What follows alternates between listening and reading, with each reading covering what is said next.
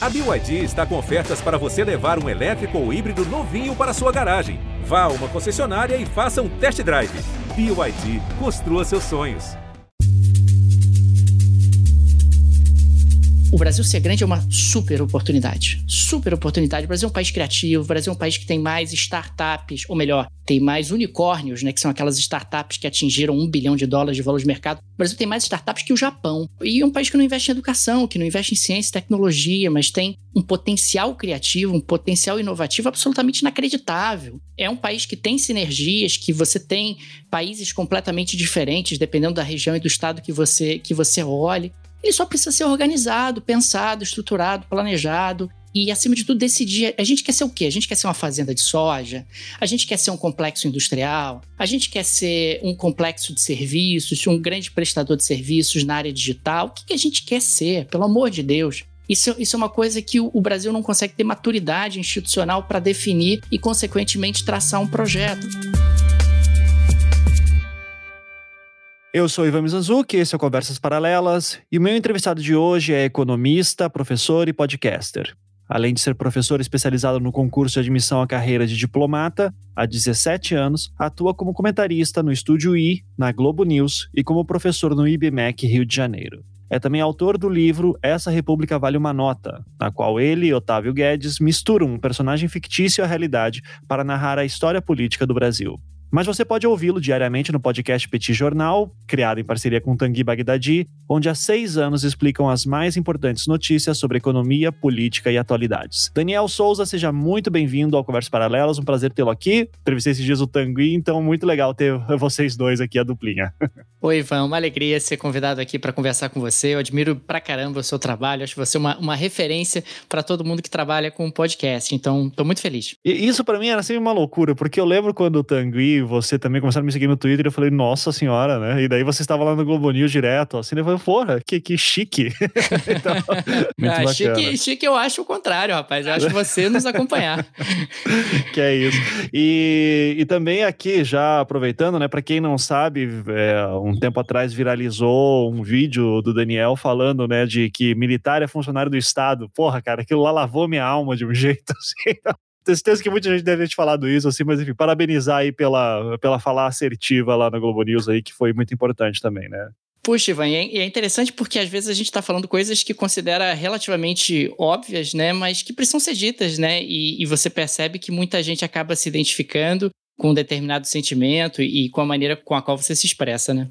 Exato. Bom, as últimas. Acho que os últimos anos para vocês têm sido bem trabalhosos, né? De, de muita coisa acontecendo em política internacional. E essa questão daí de economia sempre. Cara, uma vez eu ouvi, né, um comentário que se você pegar alguns comentaristas econômicos, assim, previsões que fazem e análises que fazem de alguns anos atrás e ver como está hoje em dia, você vê que tudo é errado, né? E daí fala assim, pô, cara, é mais fácil acreditar em astrologia do que no, em economista, né? Assim, às vezes. então, queria te, te jogar essa, assim, né? Economia realmente é um, um jogo de dados meio caótico, assim, que o analista tá lá e tá torcendo para estar tá certo, depende muito da convicção do cara. Como é que você analisa assim os seus parceiros uh, nesse meio? Você não precisa citar nomes, tá? Eu, tenho, eu teria vários aqui para dizer, inclusive alguns que me bloquearam no Twitter, mas é, só, só queria uma, uma opinião tua, você que está aí nesse meio. Olha, Ivan, efetivamente a economia é uma ciência social aplicada, ao contrário de algumas tentativas de modelagem bem matemáticas para torná-la bastante previsível. Ela depende muito do comportamento humano, né? E o comportamento humano tem um quê de imprevisibilidade muito muito forte, muito significativo. Então, às vezes você coloca no modelo, às vezes você faz uma previsão super é, redondinha, vai dar tudo certo, eu já sei exatamente o que vai acontecer, e no meio do caminho aparece o ser humano. Né, o ser humano que toma uma decisão e resolve invadir a Ucrânia, um ser humano que resolve fazer eventualmente um choque do petróleo, um ser humano que resolve atacar o Iraque, um ser humano que, que é assassinado. Quer dizer, você tem uma quantidade enorme de variáveis que você não controla e que acabam tendo um impacto econômico muito significativo. Por isso que quando a gente pega aquelas previsões no início do ano, previsões para dólar, para crescimento, para desemprego e assim por diante, a única certeza que nós temos é que nenhuma daquelas previsões vai ser correta. nenhuma daquelas previsões vai se confirmar, porque todas elas foram feitas com um princípio econômico chamado ceteris paribus, né? considerando tudo mais constante. Só que o mundo real, ele não é tudo mais constante. O mundo real, ele tem aí um quê de, de aleatório, um quê de randômico, e que acaba efetivamente alterando o resultado final de todas as previsões que originalmente foram feitas, e por isso que é tão apaixonante e ao mesmo tempo difícil prever como é que a economia vai se comportar. E daí a, o nosso tema aqui são esses mitos econômicos, né? Acho que um, um dos mitos que eu, eu, eu, sempre tenho vontade de arrancar os cabelos quando eu ouço políticos falando, principalmente, de comparar a economia de um país com a economia familiar, né? Se você está em casa e você está apertado, você tem que cortar aqui, tem que cortar ali, então por isso que a gente está fazendo isso. Esse princípio se aplica em alguma medida ou não? É uma falácia realmente que devia ser extinta do vocabulário? Em alguma medida você pode até aplicá-lo. Quer dizer, uma família ela está sujeita ao problema da escassez. Ela tem uma escassez de recursos, ela tem uma limitação do que ela pode e do que ela não pode fazer. Numa sociedade coletivamente, a escassez continua presente. Então, em algum grau, você tem que ficar atento efetivamente a, escolhas, escolhas que vão ter que ser feitas do ponto de vista alocativo, produtos que vão ser produzidos e que não vão ser produzidos, e assim por diante. Agora, claro, quando a gente tenta comparar um governo com uma família, essa comparação é um pouco imprecisa, no mínimo. O governo tem muito mais alternativas para lidar com essa escassez, o governo tem muito mais possibilidades para remanejar recursos e, consequentemente, a simplificação me parece, sem dúvida alguma, um problema, e por isso talvez você e outras pessoas que nos ouvem se sentem desconfortáveis com essa simplificação. Falando de maneira bem, bem concreta, as sociedades elas estão sujeitas ao problema da escassez, assim como pessoas, como famílias. Só que governos, sociedades têm muito mais alternativas do que famílias então essa simplificação ela traz enormes problemas. É, eu não tenho uma impressora de dinheiro aqui, acho que acho que isso já, pois é. já muda bastante. Ou uma capacidade de endividamento. O governo tem uma capacidade de se endividar, porque ele tem ali uma, uma credibilidade. O governo pode, de repente, tributar mais alguns grupos e, consequentemente, levantar recursos. O governo tem mais possibilidades. Ele está sujeito ao problema da escassez, sem dúvida mas ele tem alternativas que uma família comum não tem. E daí uh, eu lembro que nessa história toda, né, de. Cara, eu, eu manjo muito pouco de economia, acho que a grande maioria das pessoas também, né? Mas eu lembro que eu fui muito impactado lá pelo ano de 2008, se eu bem me lembro, por dois, duas obras, né? Uma que é um,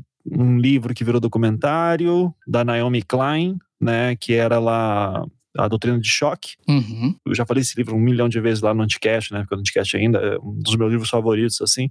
E tinha um documentário que fez muito sucesso naquela época, 2007, 2008, que, se não me engano, chamava The Corporation, que falava sobre o problema de você entender empresas como pessoas. Né? Organismos, né? né? Como pessoas, exatamente. Falava muito nos Estados Unidos, mas no Brasil seria entender que CNPJ é igual PF, né? E, enfim. E eu lembro que nesse documentário The Corporation tinha uh, o Noam Chomsky, né, que daí é outra, né, outra referência aí de, de, discussão política, principalmente nesse ramo mais uh, à esquerda, né, uma crítica forte ao governo americano, principalmente.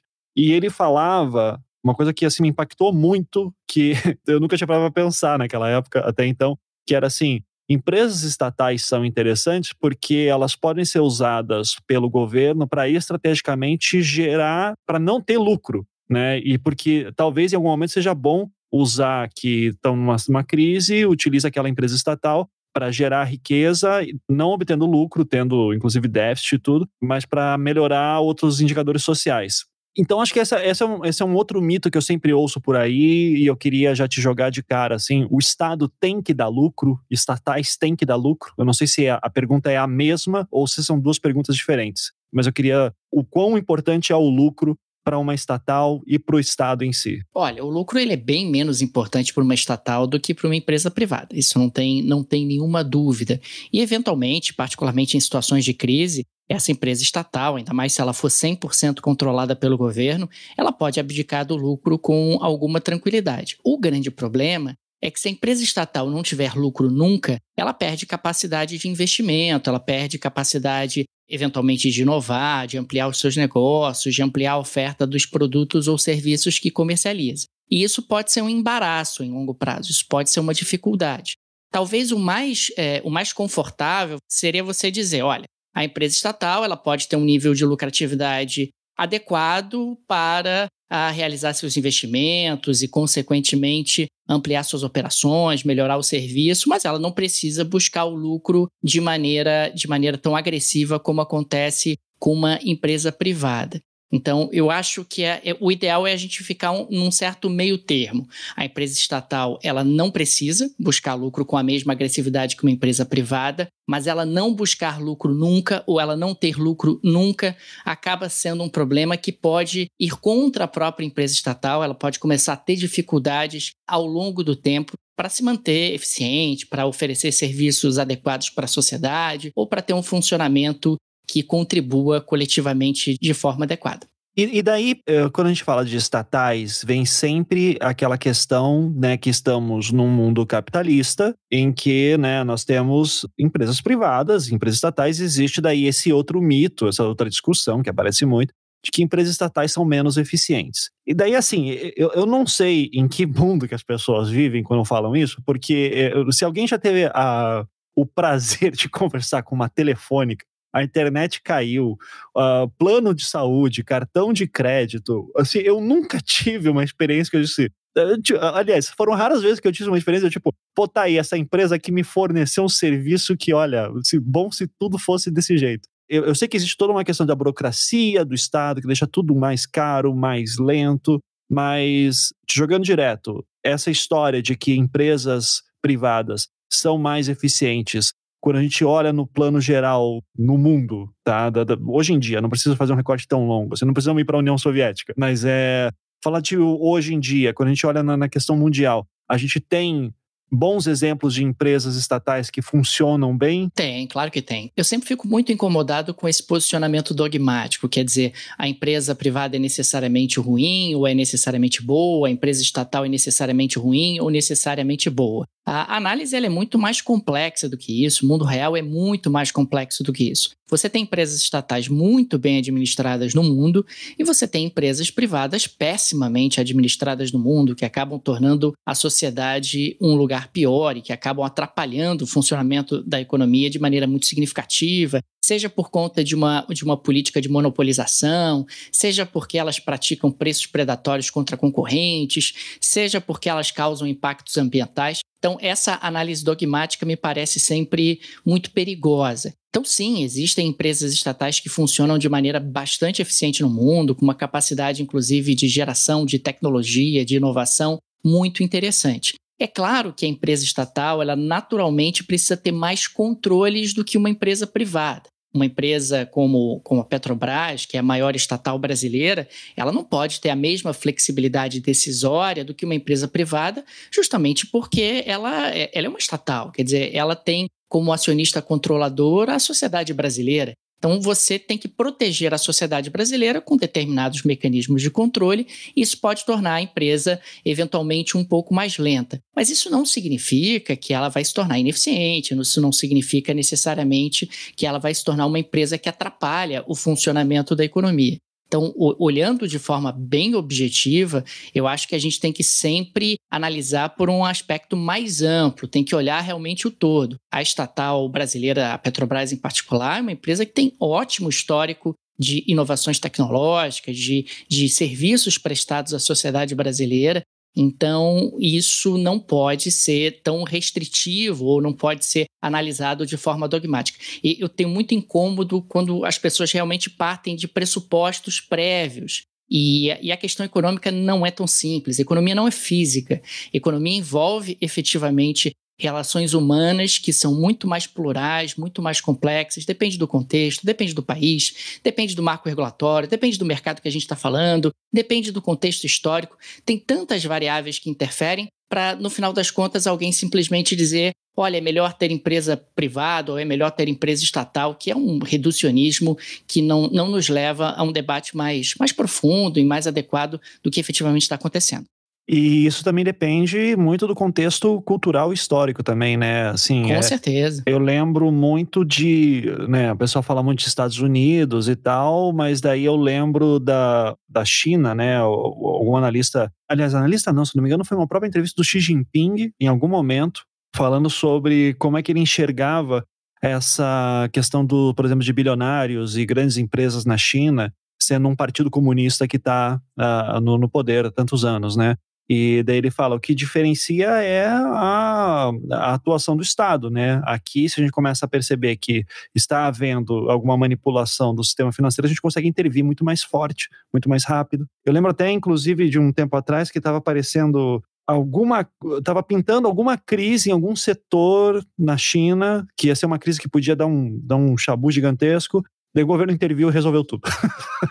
Ou conseguiu estabilizar com uma agilidade que a gente não veria acontecendo em outros países. É, e daí vem, vem essa. Eu, eu, acho que a questão da China, nesse sentido, é uma das que eu fico mais inculcado. Um partido comunista em um país com tantos bilionários, com uma empresa como o Alibaba, né? Como é que funciona essa aparente contradição para ignorantes que nem eu, assim, sobre produção de riqueza na China, especialmente por pessoas que têm riqueza própria a ponto de serem bilionários, uh, que tem sempre essa discussão, né, de tipo, bilionários não deviam existir, porque a riqueza tem que ser distribuída, mas como é que a gente vê isso num país como a China, que claramente tem outros interesses?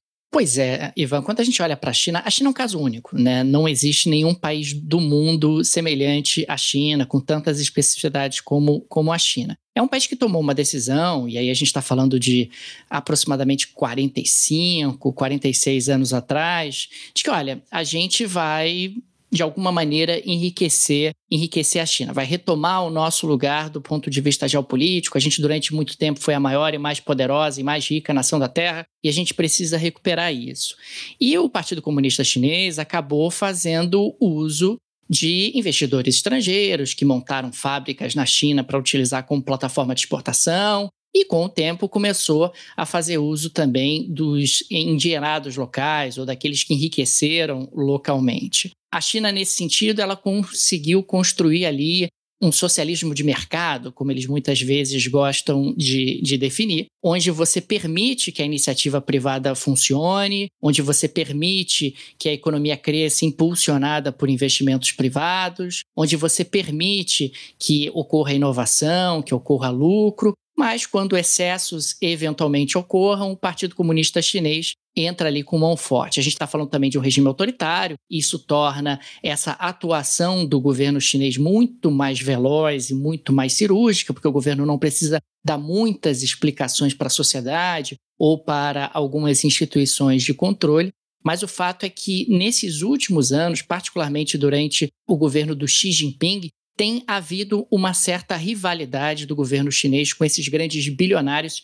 E aí o Jack Ma do Alibaba acho que é o grande exemplo, porque num determinado momento, esses grandes bilionários chineses, eles começaram a querer determinar qual é o direcionamento que a China deveria ter. Eles começaram a peitar, digamos assim, o Partido Comunista Chinês. E isso gerou uma reação, obviamente, do próprio Partido Comunista Chinês, que tem ali tentado enquadrar os seus bilionários dentro do projeto que a China considera o mais adequado em longo prazo, que considera que vai ser mais proveitoso do ponto de vista coletivo, do ponto de vista social. Mas talvez a maneira mais fácil de explicar essa contradição que você colocou, Ivan, seja a seguinte: olha, nós precisamos crescer, nós precisamos alimentar essa população gigantesca e o mercado é útil para nós nesse processo. Talvez sem o mercado, sem investidores privados, nós não conseguiríamos fazer isso tão rápido. Então vamos permitir que o mercado funcione. Se a gente achar que em algum momento o mercado está incomodando, a gente corta as asinhas do mercado, a gente corta as asinhas dos bilionários chineses mas talvez adotar um modelo de economia 100% planificada não nos permita o dinamismo, a velocidade para a geração de riqueza que nós desejamos e que nós almejamos num determinado período de tempo. E é sempre importante também destacar que a China é um país que não tem muita pressa, então é um país que vai estabelecendo ali os seus projetos em um horizonte de longo prazo sem se preocupar muito. Isso acaba na prática fazendo com que você tenha um contingente populacional durante um determinado período de tempo trabalhando em condições análogas à escravidão, quer dizer, você quase queima uma geração inteira, quase queimou uma geração inteira de chineses para tentar acelerar o crescimento econômico através de exportações, exportações que jamais seriam tão competitivas se você não tivesse uma mão de obra tão barata. Então, olhando lá na frente, se a gente conseguir crescer de maneira muito acelerada, vai ser bom para o coletivo, mas pontualmente, localmente, talvez uma geração saia bastante prejudicada, principalmente a geração anterior, não a atual, de cidadãos chineses que trabalharam em condições muitas vezes exploratórias e, e, e, degradantes. É algo muito único. Quer dizer, a gente está falando de um país que, se nós tentássemos replicar esse modelo em sociedades abertas, em sociedades democráticas, muito provavelmente não funcionaria. Justamente por conta desses choques. Tem um aspecto cultural também que você coloca, uma ideia de uma certa disciplina, uma ideia de um certo confucionismo, a ideia de que, olha, você tem ali um determinado ordenamento que você tem que seguir. Então, às vezes as comparações elas são mais complicadas. Quer dizer, ah, vou pegar um modelo chinês e colocar no Brasil. Não é tão simples.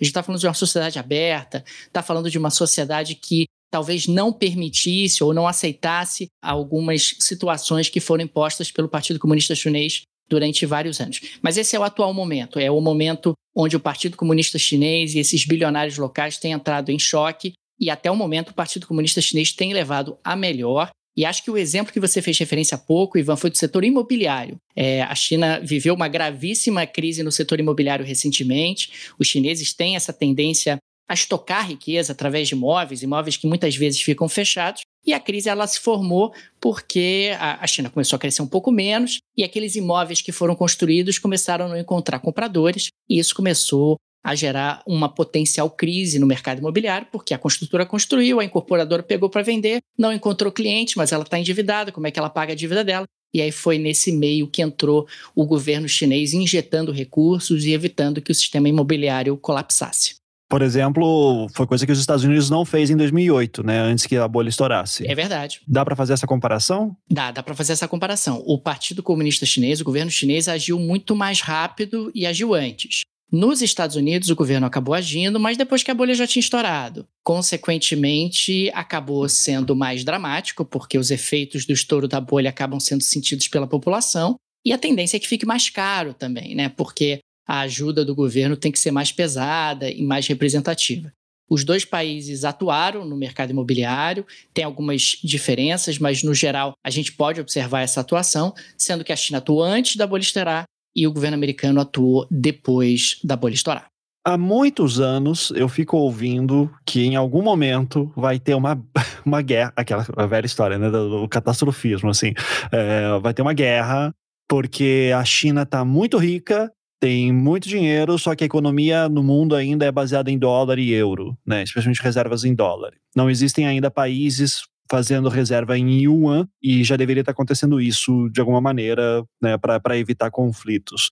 Faz sentido um tipo de análise assim, de que sei lá, um dos motivos que levou a Segunda Guerra Mundial, a Primeira Guerra Mundial, seria que o dólar estava crescendo também e que não foi, é, não foi incorporado em reservas na época, ainda fazia-se reservas em ouro, e em algum momento a gente vai ver uma transição, o yuan vai ter que fazer mais parte da economia mundial alguma coisa dessa maluquice faz sentido? Olha, faz sentido que o yuan é uma moeda absolutamente incontornável no futuro.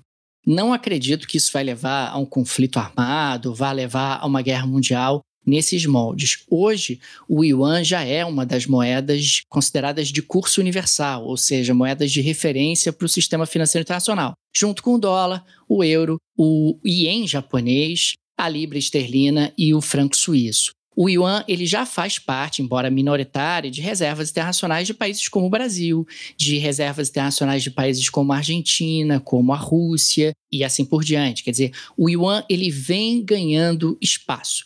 Ele vem ganhando espaço, ele vem aos poucos tomando um pouco uh, do espaço do dólar como moeda de referência no sistema financeiro internacional. Só que esse é um processo longo, é um processo gradual e o yuan ainda tem um ponto de fragilidade. Como o valor do yuan é determinado pelo Banco Central da China, pelo Banco Central chinês, existe ali uma certa hesitação por parte das pessoas mundo afora em colocar as suas fortunas, em colocar a sua riqueza numa moeda em que o governo tem tanta força. Quer dizer, o governo pode levantar num determinado dia e dizer: olha, a moeda agora não vale mais uh, ah, 10, a moeda agora vale 5. Quer dizer, toda aquela riqueza que eu estoquei em, em yuans eventualmente cairão a metade por conta de uma decisão do governo de forma unilateral. Então, me parece que a China almeja ter a sua moeda como sendo uma rival e eventualmente suplantando o dólar no futuro, mas ao mesmo tempo a China não tem pressa e ela considera que ela ainda precisa galgar alguns passos antes que isso aconteça. Ela ainda precisa que o seu PIB ultrapasse o PIB dos Estados Unidos, algo que pode acontecer num futuro não muito distante. Ela precisa ter uma moeda que circule no sistema financeiro internacional, algo que demanda tempo, algo que já está começando a acontecer. Você tem o, o, o, Banco dos BRICS, que tem ali um, um aporte forte dos chineses, você tem o novo Banco de infraestrutura asiático, que também tem um aporte forte dos chineses. Os chineses fazem investimentos no continente africano, fazem investimentos na América Latina e aos poucos vão aumentando a presença da sua moeda mundo afora. A China adotou uma estratégia que me parece muito inteligente de comer pelas beiradas, ao invés de partir logo para uma confrontação com a Europa e com os Estados Unidos no que diz respeito ao sistema financeiro. A moeda deles é incontornável, ela vai ganhar cada vez mais espaço ao longo dos próximos anos, mas a China não tem pressa e ela precisa realmente cumprir algumas etapas antes. Ela precisa realmente se tornar a principal fonte de financiamento, a principal fonte de investimentos mundo afora, algo que ela pode cada vez mais se tornar. E aí nós vamos ter um mundo partido. Talvez o yuan não consiga, num primeiro momento, ser tão hegemônico quanto o dólar foi, principalmente no final da Segunda Guerra Mundial, depois de Bretton Woods. Aliás, pessoalmente acredito que nós não viveremos para ver uma moeda tão hegemônica quanto o dólar foi naquele momento mas o yuan pode, em algum momento, ultrapassar o dólar e se tornar a principal referência internacional de meio de troca para as transações comerciais, unidade de conta para cotar o valor de mercadorias e commodities, e reserva de valor, onde você começa a estocar riquezas na moeda chinesa. Mas ainda há um longo caminho para que isso aconteça. A China não tem pressa, ela está trilhando esse caminho e a ver se ela vai conseguir atingir esse objetivo, mas não vai ser nem hoje, nem amanhã, nem semana que vem eu ouço você falando tudo isso e daí eu fico pensando, tá, mas amanhã daí eles decidem invadir a Ucrânia, sabe? Ou não a Ucrânia, mas qualquer país ali perto, assim. Porque eu fico, eu fico até hoje pensando o que que tava na cabeça do Putin para invadir a Ucrânia, né? Claro, a gente tem um monte de análise sobre isso. Ele achava que ia ser mais rápido, tem toda uma questão identitária, tem uma narrativa sobre contra tá combatendo nazistas, é, tem, todo, tem discussões muito complexas sobre isso que eu não domino, então eu não vou nem entrar nessa. Mas o que eu vejo no prazo curto, pelo menos, ou do que aconteceu até agora, é que assim, a Rússia estava fazendo parte de um, de um grupo, ainda faz, né, do parte do BRICS, aquelas cooperações sul-sul que uh, ajudaram uh, esses países a se desenvolver muito nos últimos, nas últimas décadas. E daí parece que faz uma invasão à Ucrânia com um objetivo, sabe, bobo, assim, que tem um, um impacto econômico absurdo, a ponto, inclusive, de você ter, sabe, quantas restrições agora econômicas, já que quantos embargos internacionais agora que a Rússia já tem, e, uma imagem que me impactou muito, né? Porque a quantidade de gente, de, de, de neoliberais que eu já vi indo para a Rússia para comer um McDonald's é, na Praça Vermelha, dizendo, ah, é, o capitalismo venceu. E de repente você vê lá o McDonald's saindo da Rússia, né? E, e virando qualquer outra coisa. Acho que bate naquilo que você falou, né? Não, não adianta muito a gente ficar pensando também a gente pensa em, em, a longo prazo em coisas que estão acontecendo agora, se continuar desse jeito, mas amanhã o país pode fazer uma grande bobagem, né? Por qualquer motivo que seja. Existe algum risco da China que você acredita assim, do tipo, ok, um potencial risco da China fazer isso aqui e daí muda toda a história? Alguma coisa talvez com relacionada a Taiwan, alguma coisa relacionada a Hong Kong, você consegue enxergar algum potencial entrave aí nesse, nessa tendência que a China segue pelos próximos anos? Pensando no caso específico de Hong Kong, Hong Kong já foi. Quer dizer, a China já absorveu Hong Kong, ao contrário do que havia acordado com os britânicos em 97, que preservaria ali a autonomia de Hong Kong durante 50 anos. Isso não aconteceu e agora me parece que é um fato dado que a China já absorveu Hong Kong para o restante da China, digamos assim, até porque a China precisa menos de Hong Kong do que precisou no passado. Esse eu acho que é um aspecto muito diferente da China em relação à Rússia. A China, ela me parece mais pragmática do que a Rússia e mais cuidadosa, se é que a gente pode colocar nesses termos, do que a Rússia. O único ponto realmente de atenção é a questão de Taiwan a China nunca escondeu essa vontade de reanexar Taiwan ou de juntar de novo Taiwan, que é a República da China, né? Lembrando que a gente tem a República Popular da China, que é a China que nós conhecemos, continental, e a República da China, que é justamente Taiwan, e esse é um elemento de tensão. A China volta e meia, ela faz sinais, passa com seus caças por cima de Taiwan, tentando lembrar, ó, isso aqui em algum momento eu vou resolver essa questão que ela está mal resolvida mas eu não vejo a China. Pode ser que, que eu me equivoque, pode ser que a história me contradiga. Daqui a 10 minutos tá, tem tanque invadindo. Pois é. Mas eu não vejo a China tendo a mesma, digamos assim, a mesma afobação, se é que a gente pode colocar nesses termos, que a Rússia teve. A China é muito mais cuidadosa nesse sentido. Um ataque a Taiwan que eventualmente levasse a uma retaliação dos Estados Unidos ou levasse a uma retaliação de outras potências ocidentais é algo que não interessa à China. A China quer muito Taiwan, mas não me parece que ela quer tanto Taiwan a ponto de desviar o foco dela no longo prazo. E, e é mais ou menos é o seguinte: Taiwan vai vir, vai vir. Talvez o momento atual não seja adequado. Eu espero. Estou esperando desde 49, espero mais 10 anos, mais 20 anos, mais 30 anos. É um pouco a visão que eu tenho dos chineses. Taiwan vai vir, esse, esse problema vai ser resolvido.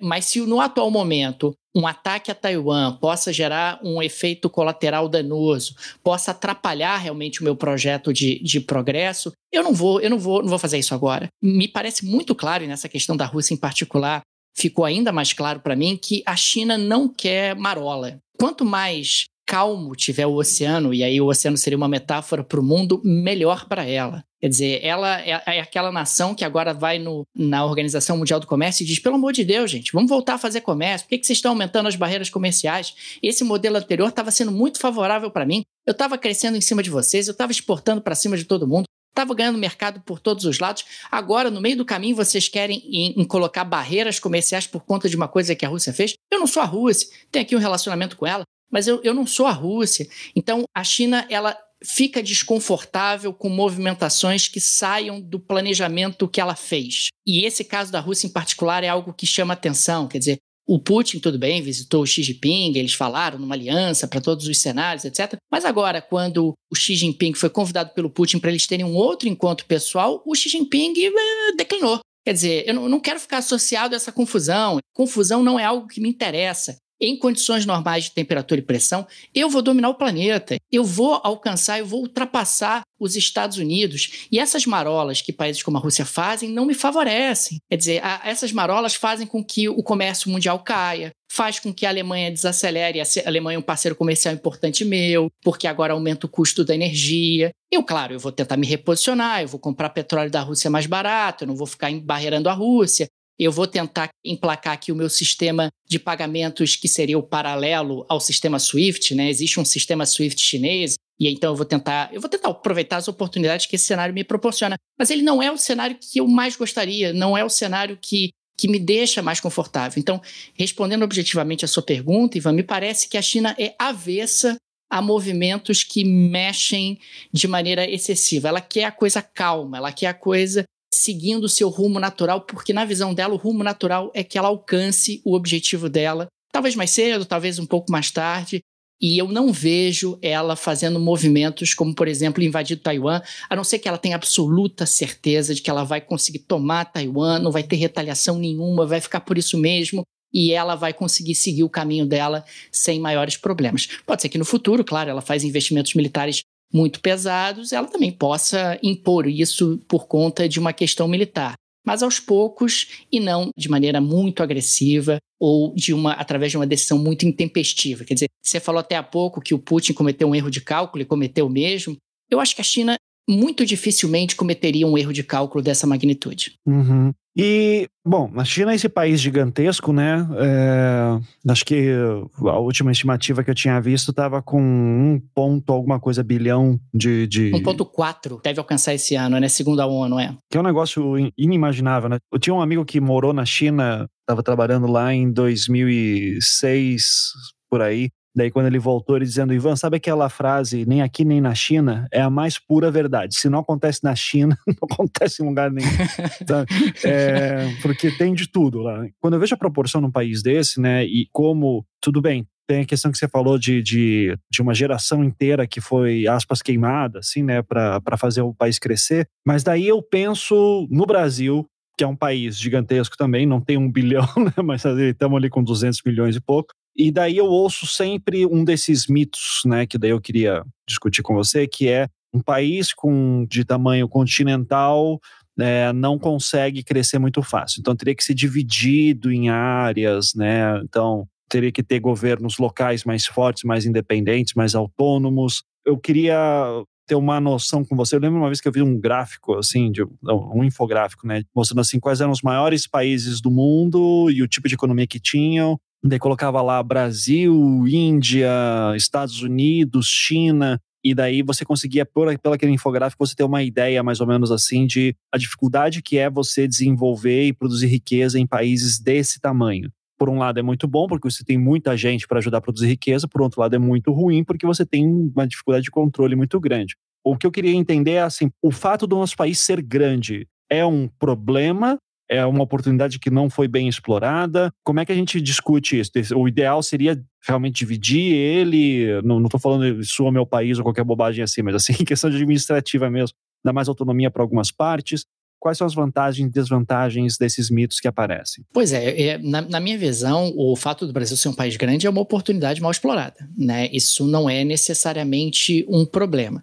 Claro que a gente pode tentar explicar por que essa oportunidade foi muito mal explorada ao longo do tempo. A crítica que se faz, particularmente à, à centralidade de Brasília né, nas decisões, me parece muito porque Brasília acaba sendo cooptada por interesses econômicos de maneira muito mais fácil do que seriam, digamos assim, é, diversos governos estaduais. Pelo menos essa é a premissa de quem coloca que essa descentralização seria, seria positiva. Mas o, o fato é que eu não vejo de forma alguma que o fato do Brasil ser um país grande seja um problema. Muito pelo contrário, o Brasil é um país volta e meia reconhecido, chamado para conversar, justamente por ser essa potência, por ter esse gigantismo, por ter essa grande quantidade de oportunidades. Quando a gente está falando de um país grande, a gente está falando de um país escalável, né? Ou seja, você consegue aumentar a produção derrubando os seus custos por conta de economias de escala e, consequentemente, você se torna bastante competitivo.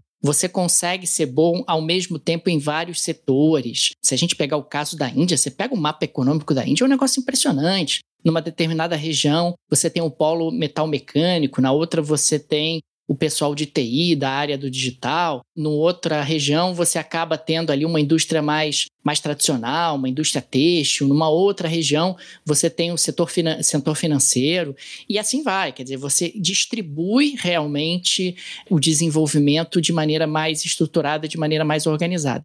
Esse eu acho que é um grande problema do Brasil. Quer dizer, o Brasil ele não soube, ao longo da sua história, desconcentrar o desenvolvimento. O Brasil é um país muito concentrador do ponto de vista da renda, mas também é um país muito concentrador do ponto de vista do desenvolvimento. A gente nunca teve essa habilidade ao longo da história, e pessoalmente acho que esse foi um erro grave durante sucessivos períodos.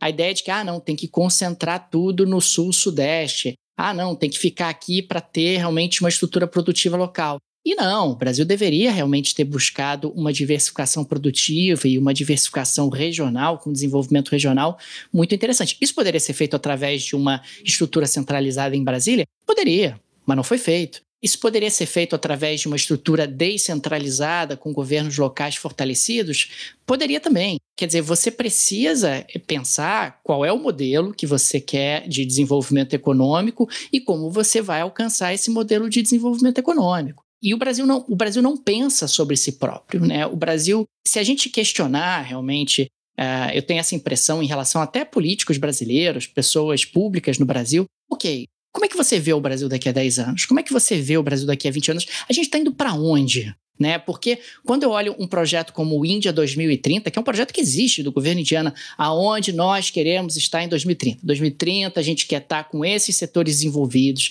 a gente quer que a produtividade da mão de obra tenha aumentado tanto, a gente quer alcançar níveis de poupança de tanto, a gente quer atingir um crescimento de, de, de Z%, e a gente está falando de um país que é uma democracia, a Índia é uma democracia. A China faz algo semelhante, quer dizer, você tem ali um projeto, você tem ali um traçado, onde é que nós queremos chegar, o que, que precisa ser feito para que nós alcancemos esse objetivo.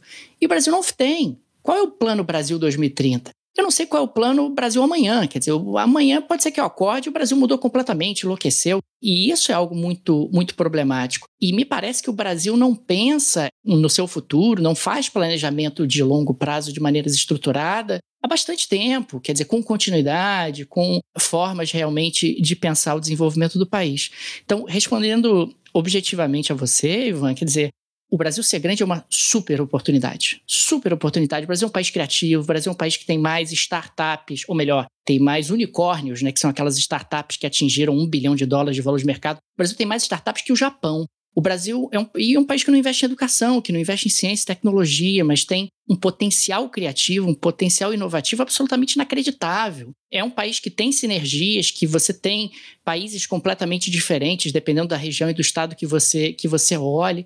Ele só precisa ser organizado, pensado, estruturado, planejado e, acima de tudo, decidir. A gente quer ser o quê? A gente quer ser uma fazenda de soja? A gente quer ser um complexo industrial? A gente quer ser um complexo de serviços, um grande prestador de serviços na área digital? O que, que a gente quer ser? Pelo amor de Deus. Isso, isso é uma coisa que o, o Brasil não consegue ter maturidade institucional para definir e, consequentemente, traçar um projeto. Você tem países que seguem caminhos diferentes, países que têm estratégias diferentes, e existem estratégias que são mais adequadas a diferentes realidades. Então, eu não vejo, de forma alguma, o Brasil como sendo um problema por ser grande. Ser grande é uma enorme, uma gigantesca oportunidade que ainda não foi aproveitada. E, e a gente tem que ficar ainda mais atento porque existe aí uma, uma janela de fechamento do bônus demográfico brasileiro, que vai tornar as coisas mais difíceis, o Brasil se tornando um país cada vez mais envelhecido, ter uma trajetória de um crescimento mais forte vai se tornar cada vez mais complicado. Então, há urgência em definir o que nós queremos fazer do país.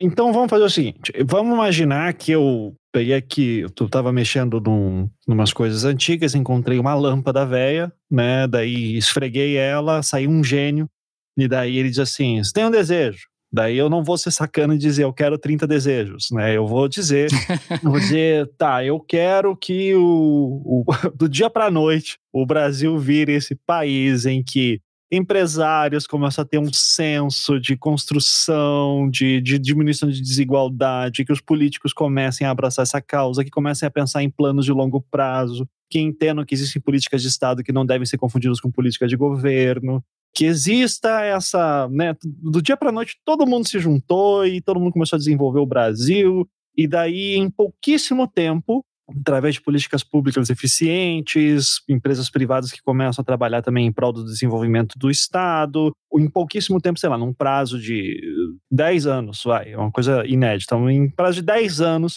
o Brasil vira uma potência e o real vira assim uma das 10 moedas mais. Foda-se, a moeda mais valorizada do mundo, tá? Gente... Vamos pensar grande, né? Afinal, o gênio tá aí, né? Vamos pensar grande. o gênio tá aqui, exatamente. E daí o real vira assim, cara, tipo, atualmente, né, a, até a Gi colocou aqui, a moeda mais valorizada do mundo é o Kuwait, né, o dinário do Kuwait, né? E a libra esterlina é apenas a quinta. O dólar americano é a nona. Mas o real vai lá para cima, tipo, em cima do, do. Tipo, dane-se todos os países do Oriente Médio, né? Dane-se o Reino Unido, aqui a gente é foda. O real tá ali, todo mundo quer real agora. E daí, você sabe, o mundo maravilhoso, né, nesse sentido, né, o país, a desigualdade despenca, todo mundo tá ganhando bem, tem indústria, tem tecnologia, tem tá crescendo. Daí eu te pergunto, quais são os problemas que um crescimento rápido e de uma valorização de uma moeda dariam nesse cenário hipotético que a gente está crescendo assim. Cresceu muito rápido, valorizou muito rápido, se tornou uma moeda forte muito rápido.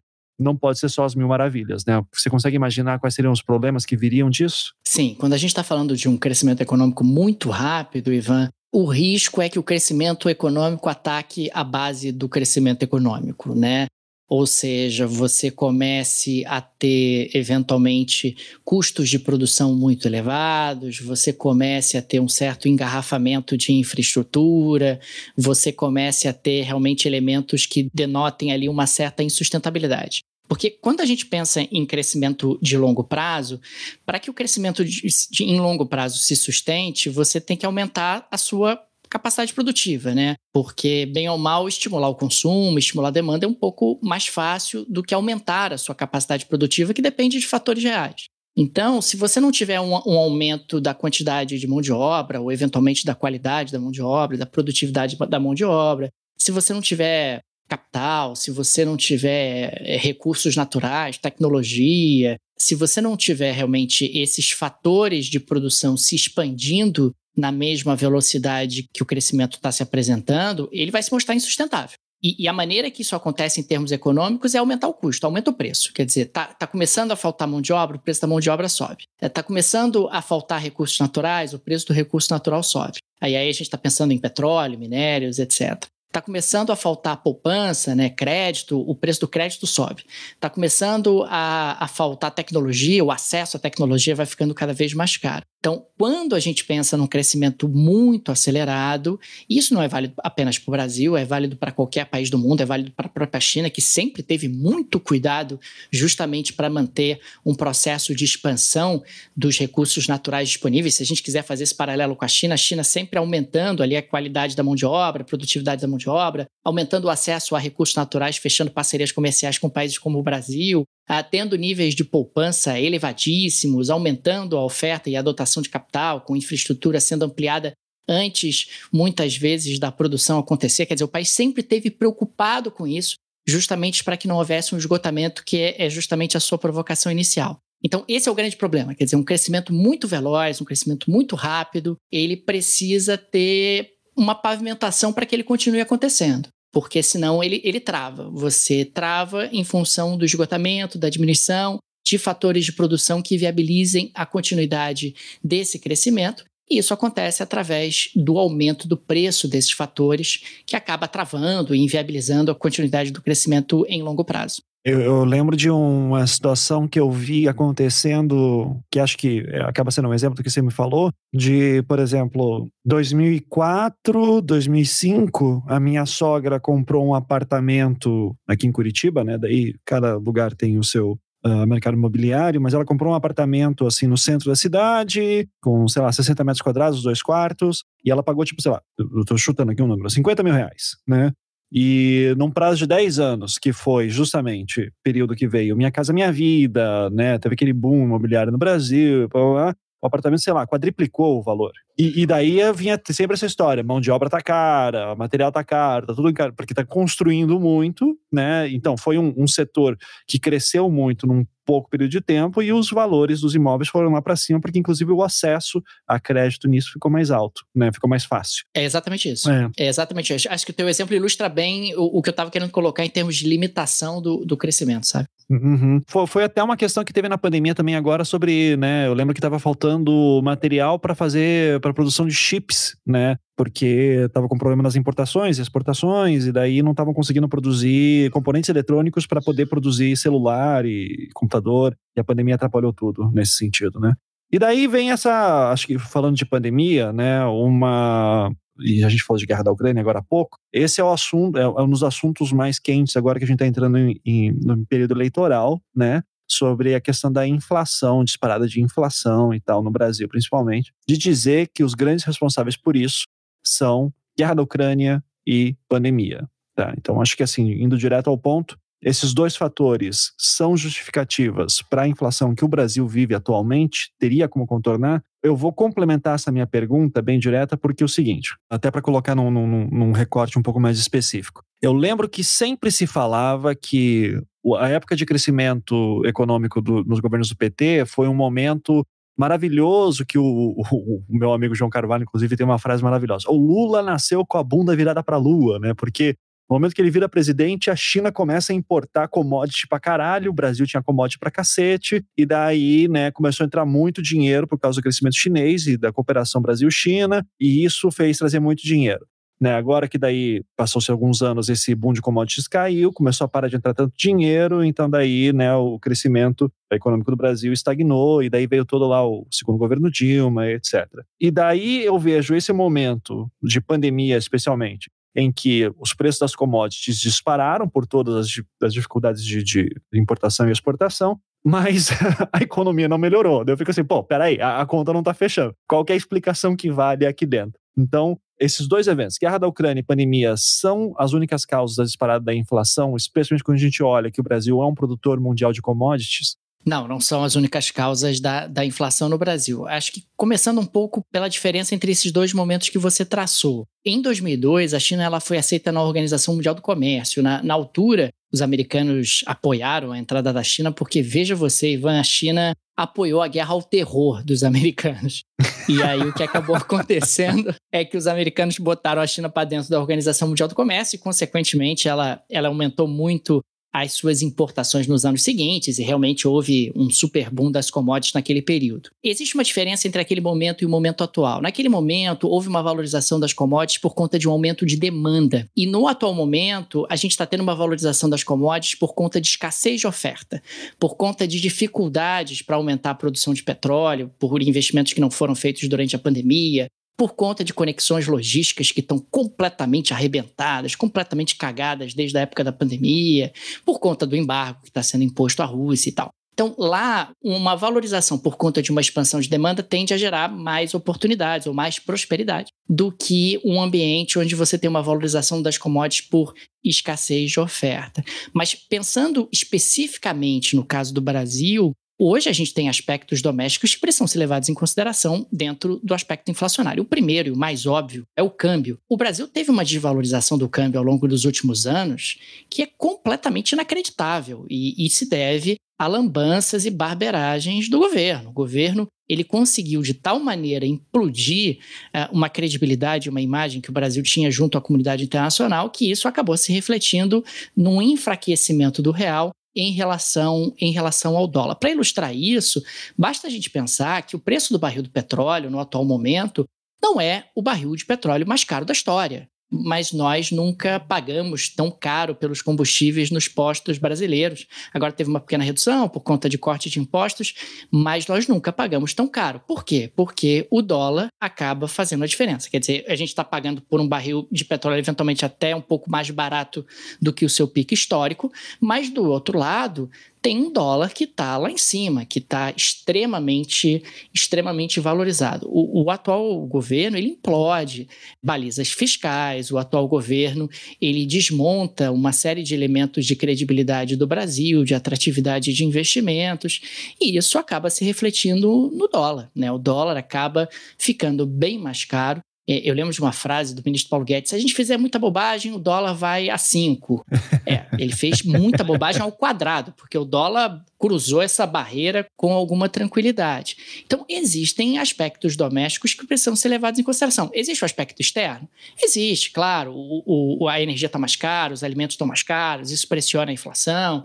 Né? Você tem países como o Reino Unido, os Estados Unidos, a Alemanha, estão vivendo aí a sua maior inflação em décadas. E existe um problema concreto em termos internacionais. Mas o Brasil não se ajuda. O Brasil poderia realmente amenizar esse problema, como você muito bem colocou, através de exportações de commodities mais valorizadas que ajudassem a baixar o preço do dólar, a baixar o câmbio e, consequentemente, diminuir a pressão inflacionária no mercado doméstico. Mas não, a gente tem realmente um, um país que ninguém sabe qual é a política econômica de amanhã. E se ninguém sabe qual é a política econômica de amanhã, ninguém bota dinheiro aqui. Não botando dinheiro aqui, um país que é dependente de investimento externo para alavancar o seu crescimento, isso acaba se tornando um problema. Um outro aspecto da época do Lula, que eu acho que é uma comparação interessante, ali houve um esforço para aumentar a credibilidade do Brasil junto à comunidade internacional, que atraiu bastante investimento também e ajudou a manter ali o dólar num, patamar bastante reduzido. Naquela altura, o Brasil teve um desabamento do risco Brasil, risco Brasil bateu patamares minúsculos naquela altura, né? Hoje o risco Brasil não para de subir. O risco Brasil é imprevisibilidade. O quanto o Brasil é imprevisível. E o Brasil está batendo aí uma elevação atrás de outra desse, desse risco Brasil. Fora o fato de que não tem perspectiva de crescimento, ninguém quer investir, você tem um mercado consumidor que está absolutamente comprimido, você tem uma política fiscal Uh, que é literalmente jogar dinheiro do helicóptero, quer dizer, ninguém desenha uma política fiscal minimamente organizada, como já teve no passado no Brasil. Aí você passa a ter uma política social mais cara e menos eficaz, porque na prática ninguém se preocupou em tratar ali os diferentes de forma diferente dentro da política social ou, ou exigir contrapartidas como era no passado, a criança precisa estar na escola, a criança tá, precisa estar vacinada e tal. Então, é, respondendo à tua pergunta, existe um problema externo. Isso, isso é incontornável. E o Brasil sofreria com isso, de uma forma ou de outra. Existe aí a perspectiva do mundo entrar em recessão num futuro não muito distante. Então, o, o mundo hoje é um ambiente mais hostil do que era nos anos 2000. Né? E, e me parece que mesmo uma valorização das commodities dentro de um contexto de restrição de oferta de commodities, dentro de um contexto onde o mundo está crescendo menos, já seria um, um cenário mais desafiador. Mas o que está sendo feito hoje em termos de política econômica no Brasil é um desastre, é uma, uma desorganização completa. Ninguém sabe mais o que será do Brasil em 2023. Aliás, vai ser um ano muito difícil, porque a gente vai ter aí um mundo que provavelmente vai estar em recessão, com uma inflação elevada, e um país com as contas públicas desorganizadas, o endividamento explodindo e a inflação no patamar elevado, Ivan. Então, eu vou procurar aqui a minha lâmpada que está escondida em algum lugar e ver se o gênio me ajuda né, nessa, nesse caos que vai vir. Então, só vou dizer para ele fazer um crescimento do Brasil um pouco mais longo, assim, para não dar aqueles problemas que a gente já identificou. Tá e, pô, Daniel, então já deu a nossa hora aqui, passou voando. Oi, Ivan, foi rápido, hein, rapaz? É, Mas não, já? eu teria. É, não, não, programa de três horas é só, era só na época do Anticast. Essa época já passou, eu não, não nunca mais quero fazer isso. Mas, pô, Daniel, só queria te agradecer aí imensamente por ter vindo e, cara, agora é hora do seu jabá e fica à vontade para falar onde o pessoal te encontra, onde te ouve, onde te assiste. Eu já falei no início, mas enfim, pode falar redes sociais também. Vontade, o espaço é seu. Ah, gente, vocês me encontram nas redes sociais, né? No Twitter é Daniel HRS, no Instagram é Daniel Souza, Souza com S no final, Daniel Souza Economista. Eu tô sempre no Petit Jornal junto com meu amigo Tanguy Bagdadi e apareço sempre no Estúdio da Globo News, nas tardes, junto com André Sadi, Otávio Guedes, Arthur Tapiev e muita gente legal. Maravilha, então. Daniel, muito obrigado e volte sempre aí. Vamos marcar outros papos. Obrigado, Ivan. Um abraço. Tchau, tchau.